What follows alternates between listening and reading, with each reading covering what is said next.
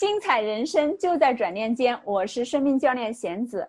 现在是八月中旬，美国的疫情还是非常的不容乐观。麻省这几天的病例又在上升。想到九月份孩子上学的问题，很少有家长能做到镇定，一点儿都不焦虑。我自己的两个孩子。一个九岁，一个八岁，也是需要上学，然后也不能说完全放手的阶段。对于 homeschooling 家校这个话题，我也是非常的感兴趣。我今天很荣幸的邀请来我的好朋友 Anina。Anina 你好，谢谢你，欢迎你来到转念间的直播间。很荣幸被开贤邀请。阿妮娜是一位特别有见地，在 homeschooling 这一块很有系统的朋友。我在看她的朋友圈里面分享她跟孩子们读的书、做的活动的时候，我觉得非常的震撼。同时，我们私底下也有一个小群。然后他经常在群里面分享很多很多的 homeschooling 的干货，他家的藏书，我觉得在麻省一般的美国的图书馆里面的中文藏书都不会有他家多啊。谢谢。刚才我们说到 homeschooling 这一块啊，但是他的正职，我们我们说他的正职是一名地产经纪，他住在大波士顿地区的莱克辛顿镇。其实我在知道他是地产经纪之前，我更多的是从他做的公益里面来呃认识安妮娜的。在我周边认识的人当中，他是特别热心公益的一位朋友。他是大名鼎鼎的非营利组织波士顿高中教育的联合创始人以及四届董事会成员。他也是非营利组织华乐会中文故事会的联合创始人。和第一届董事会成员阿妮娜是一个才女，她毕业于 Northeastern University，是经济学硕士，曾经担任过经济学讲师、中文教师以及升学顾问。那么现在就让我们正式欢迎安妮娜和我们分享 homeschooling 家校这一块的经验、心得和感受。谢谢你，安妮娜。谢谢，谢谢开贤。经验呢谈不上，跟大家分享一些我的经历，希望对大家能有一些帮助。好啊，我刚才介绍了我对你的一些印象和我的我认识的你是什么样子的，你能不能也告诉我们的听众一下你自己的一些情况？比方说，很多妈妈都很关心工作啊、生活呀。我知道你是一个全职工作的妈妈，但是你在。孩子这个家教这一块又做的那么有声有色，你能稍微分享一下这一块你是怎么做到平衡的吗？谢谢开贤。我想对于绝大多数的妈妈来说，如果不是全部，这都是一个工作、家庭、生活平衡都是一个很大的话题。可能每个人都思考过。我认为没有真正的平衡，也不可能平衡，只有权衡取舍。就是说，你花多少时间？因为你的时间是一定的，你的精力是一定的，你只能进行分配，在你的工作和家庭中进行分配。我认为，怎么更好的分配这些时间精力，是我们可以讨论的。但是平衡，我认为是没有的。谢谢安妮娜，我觉得说的是特别实在。刚好后面也有家长提问到，在 homeschooling 这块如何平衡时间啊，怎么样安排呀？所以到时候我会再邀请你就那块再深入聊一下。安妮娜也是两个特别聪明可爱的男孩的妈妈，因为我们住得很近，然后有很多机会在一起，所以我也很有机会有幸认识安妮娜的两个可爱的孩子，真的是特别优秀的孩子，不管是 manner 这一块，还是小小年纪，真的是特别有见地。我挺想请我们这个 proud mom 稍微介绍一下你们家两位小朋友最近疫情开始以后 homeschooling 这一块的情况。好吗？好的，我们家两个小朋友都是男孩，一个是六岁多，还有一个是马上就要八岁了。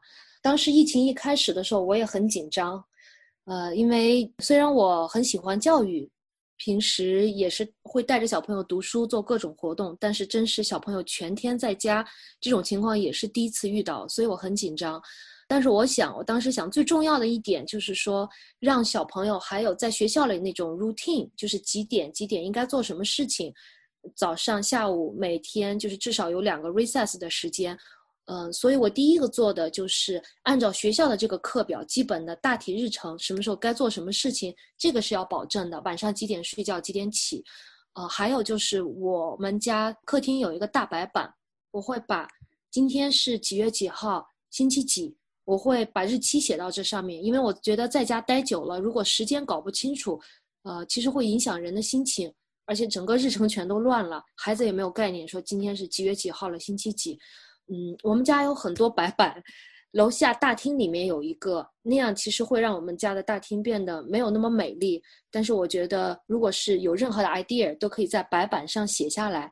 会是一个非常棒的主意，并且我们有时候经常吃饭或者是活动的时候，突然有什么 idea，然后大家就可以在白板上写下来。除了小孩子，我们自己其实也用很多白板。然后我们家二楼有一个专门的教室，也有一个很大的白板。然后呢，疫情呃进行了一段时间哈，就是呃，首先是按照学校的规律来，然后我就会想他们是需要哪些课，呃，不需要哪些课。当然，他们。在上学期，现在是暑假，就是在春季学期的时候，学校是有开网课的，就是嗯几点每天大约有呃可能是一半个小时或一个小时的时间，因为还有一些 specialist 的课，呃，我是根据学校的时间表，然后再制定上自己希望他们，比如说学习中文这块儿，我会每天加上去，因为我认为中文的学习和学校的学习是可以两条线一起走，因为。现在如果是学的多，以后开学了没有时间了，这块儿就是可以少学一些，不会耽误。比如说学校以后要学的，现在在家里又教一遍，其实也是比较浪费时间的。所以我会根据他们学校的课程安排，他们其他课的课程安排，还有我认为他们应该学些什么，我都额外的给补充进去。呃，这是大体的情况。然后天好的时候，我们都会出去活动，去海边或者是。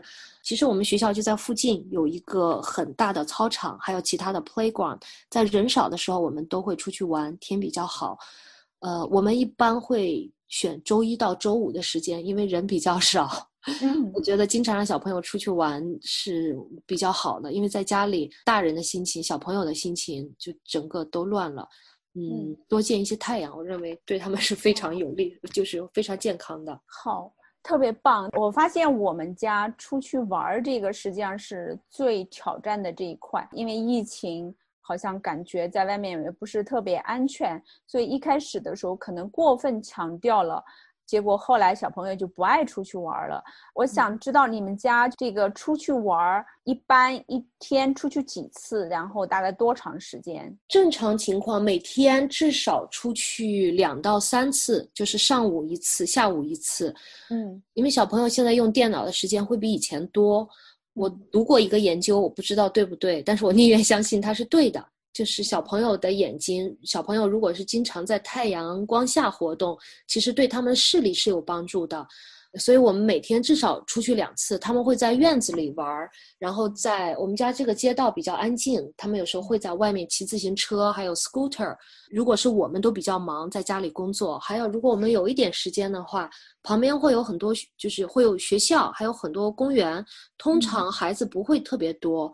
我们会挑那些小朋友一般不太出来的时间，因为我和先生工作相对还比较 flexible，去呃公园活动一下。嗯，如果是我们的工作恰好不是那么忙，又是周一到周五，天又比较好，我们会去海边或者是稍微远一点的地方。嗯，nice。如果你们去 playground 都会带上一个手消毒纸巾吗？其实我们是没有带的，我开玩笑。但是很多人很多人很关心这个。家的情况不太一样，嗯，还有每家可能我们有时候心也比较大，就没有带。但是我们会嗯选。我们会选人比较少的地方，还有我们是在呃我们镇里的盟校上学，那个学校有一个十九个 acre 的很大的地，呃里面还有一个 playground。通常我们去就是一般没有遇到什么人，就是从来没有一次遇到人，因为是在学校里面。然后旁边还有一个呃学校 Waldorf School 也是非常大的 playground，也是没有人。反正我们去的时间几乎都没有遇到其他人，只有我们一家。然后我们回来也会就是赶紧换衣服、洗澡，有时候可能也就忘了。但是提醒大家还是要注意安全。谢谢分享，然后倒是给了我们一些新的主意。我们家其实家校对我们家来说一个最大的挑战就是他们俩变得不爱出去，所以。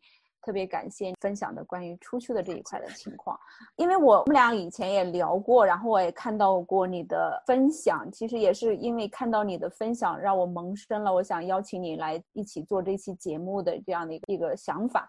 你当时在分享 homeschooling 这一块的时候，你提到了家校的核心是系统，你能就这个方面再跟我们的听众稍微聊一聊吗？什么叫家校的核心是系统？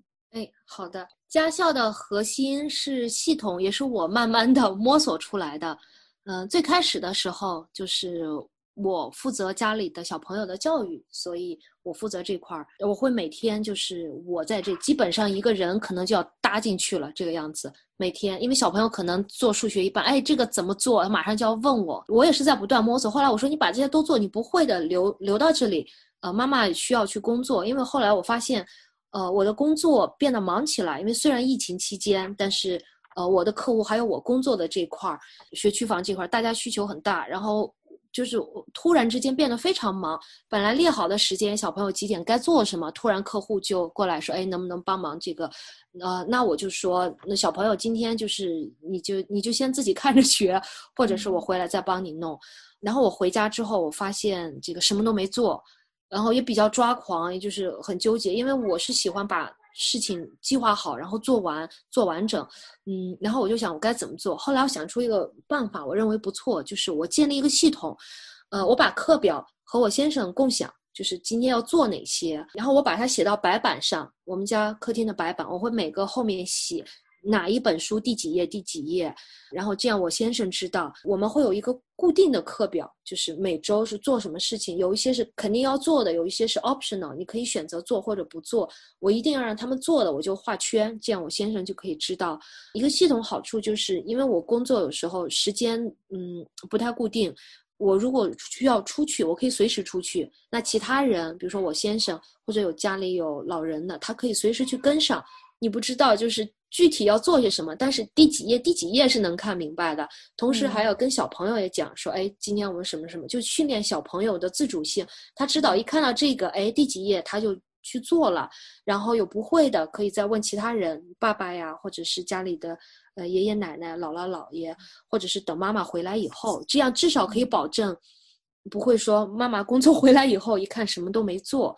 嗯，这个特别棒。我估计听起来好像在你这方面应该做的这个准备工作也是蛮多的，要花挺长时间来做这个像备课一样，对不对？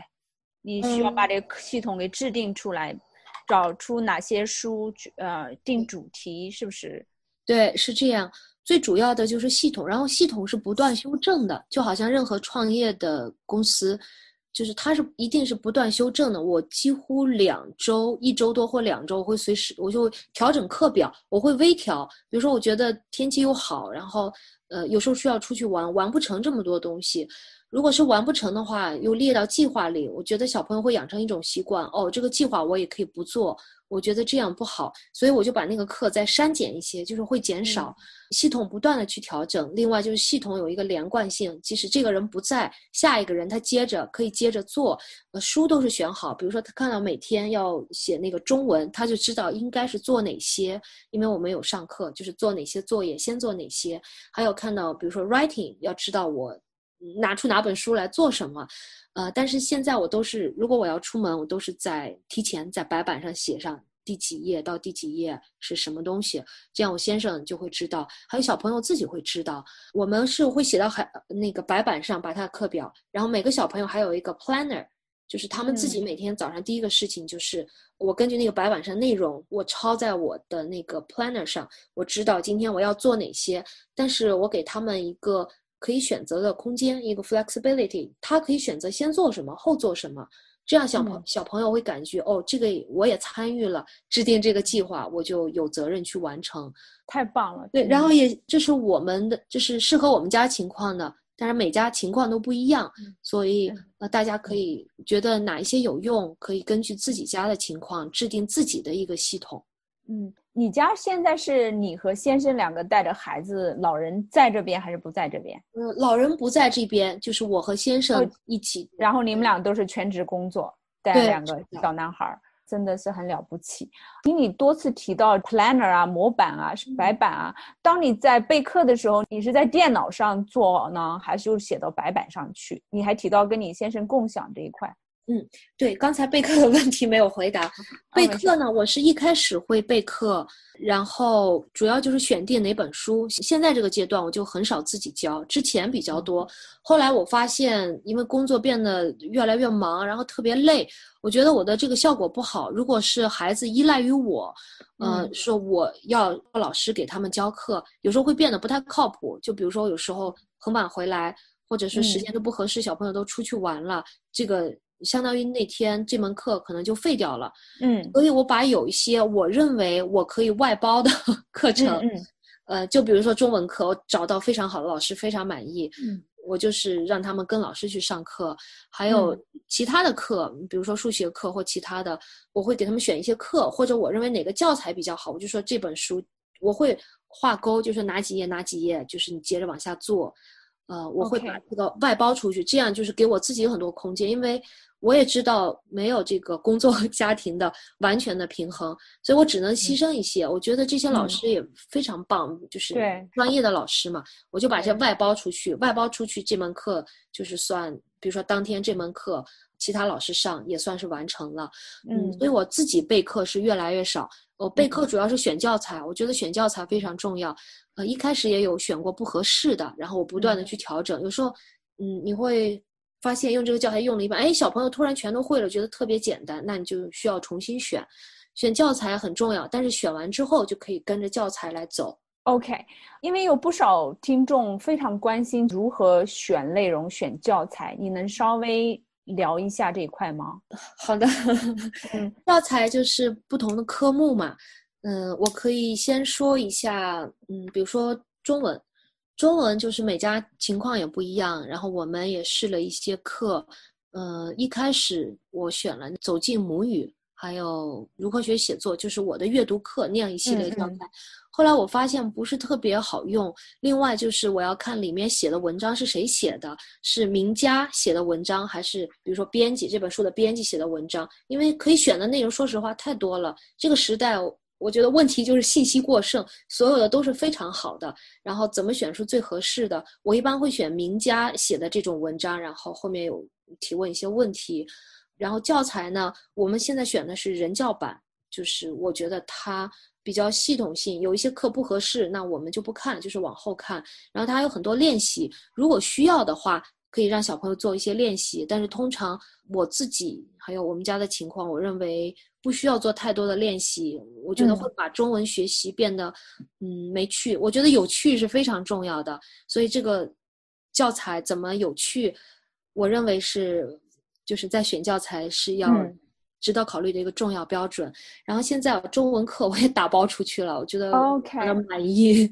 哦，所以你这个中文实际上你是选了人教版的教材，然后你是请专门的中文老师来教孩子。其实不是的，中文老师是最近选定的。然后我这个人教版我就先拿下了，因为是我的时间和精力没有办法去做到完美。然后这个教材我先不教。后来老师在教的过程中，因为是可以调整的嘛。他们也就把我们家哥哥调到了比较高年级的人教版三年级的教材。哇哦，对，然后那正好我我这边也都有教材，可以给老师稍微做一下补充。但是基本中文这块我都是打包出去。哦，还有就是他们平时会自己花很多时，他们都非常喜欢读书，花很多时间去读中文的书。嗯，我自己是比较自由派的，比较自由派的那种。嗯，不会说，哎，这个系统第一题、第二题你要做什么什么？第一课、第二课，就说我也跳来跳去。其实我也克服了自己的心理障碍，因为我也比较完美主义，我希望一点一点的，哪一个你不会的就补充了。后来我发现这样的话，让孩子会失去兴趣，然后整个就变得不好玩了。所以我想，他们喜欢读中文书，那就让他们读吧。就是有什么，比如说什么叫自然段呀？这个标点怎么用？我觉得慢慢的去弄，就让老师来。太厉害了！我就 感觉在跟国内的家长在说话，都不像是在跟北美的家长在讲话。还有自然段，我家孩子肯定是不知道什么叫自然。然后我就把这些枯燥的事情让老师去做，我就做比较有趣的事情，这样他们不会去聪明我。对，我就让他们随便随便怎么读，你就就是。但是我自己会有一个，不会说哦，孩子你开心就好，不是那种，不是那种理念，就是我会在我的控制之下，我会有一个我接受的范围。哦，你开心就好，你要读这本书还是那本书都可以，你要读《西游记》或者是《哈利波特》中文版，你都可以读。嗯，要是在这个 范围就可以，我不会说特别抠的很细。我觉得那样的话，孩子呃，就是他的兴趣会受到打击。如果很枯燥内容，就都让老师去做，我觉得也非常，老师非常的棒。呃，他们比我棒，所以我觉得我就做我该做的。中文也打包出去，然后数学的话，每个小朋友他的学习学习的习惯，比如说有一些是视觉学习者，有些听觉学习者，有一些他的一定要看到实物，他才能理解这个概念。有一些小朋友就是抽象思维特别棒，所以根据自己家小朋友的情况，我们现在是用的新加坡数学的教材，基本就是让他们往下做。呃，然后我会给他们讲一下哪些题目错了，我会给他们对一下，但是我不会讲课，就是给他们一个一个讲。现在这个阶段哈，我不讲课。哦，他们差不多是自己自学课本了。对，自学课本，因为我觉得讲呢，有时候你是在说你家八岁和六岁的孩子吗？太厉害了。没有 没有，我觉得我讲有时候讲的也不是特别好，我数学不是特别擅长。他们在盟校都是用教具，然后我会买一些教具回家，然后我说，哎，我会给他们一个 guide，就说你应该怎么弄。我不会说太多，因为说太多他们就会烦。我觉得人嘛都是这样，我不说太多，我拿出来，我说，哎，你看这个，我说你需要你可以用，就我给他们的很多选择，他们可以选择我是怎么算，呃，比较快，我是用这个摆这个小珠子一个一个的。还是那个，我把乘法口诀背过。后来他们发现背乘法口诀比较快。我说：“那你要背的话，我给他打印出来。”我说：“你背吧，这个哇塞，就是嗯，我会让他们自，我会设置一些东西，让他们自己发现，哎，这个比较好。但是其实是在我的呃，我帮他们 设计出很多东西来，他们自己去 explore。在我听来，你这是把自己变成萌校老师了，然后 太厉害了。呃，因为他们就是都会知道怎么用教具，我也不需要指导太多。有时候我确实我也不会，我也嗯，我会让他们去教我，他们自己觉得非常有成就感，自己比妈妈厉害，自己教妈妈。其实教的过程中，他们可以学到更多。对，嗯，然后那些呃网课呢，数学暂时还之前上过，暂时还没有上，因为我还是比较担心视力的问题。这个也是对我工作的一个重点，就是我会呃控制这个 screen time。嗯，因为小朋友有一段就是学校也上课，各种课，小朋友说眼，我感觉好像眼睛比较痛，我说就别弄了。然后我们有买那个防止蓝光的眼镜，也是我的好朋友 Shirley 对他推荐的，我觉得可能会有一定的作用吧。都戴那个眼镜，然后我还是控制屏幕时间，所以尽量的网课能不上 就不上。但如果是有这个选择，呃，也会选择让他们上。所以数学课暂时都没有上，也是我自己教。另外就是我觉得小朋友可能在一个 group 里，现在来看，我觉得对他们来说不是最好的学习方法。呃，加上要在网上上课，嗯，我真的就是我觉得不太合适。在现在这个时间啊，他们年龄还比较小，所以就是在家里自己那个按照课本，我觉得一步一步的往下走吧。对，这个实际上是对于家长的要求更高了，然后需要家长来。担当这个老师的角色来 facilitate。对，然后我们还用过那个 Beast Academy，我觉得那本书也非常好。呃，而且我买了书，还有买了在网上的课，我发现只要用电脑，他们就会比较喜欢去做。但是那本书呢，就是我试了一段时间，我觉得有些题目比较难，然后有时候给他们讲了不是特别能理解，我就决定先不用这个，用一个换一个比较简单的新加坡数学的教材。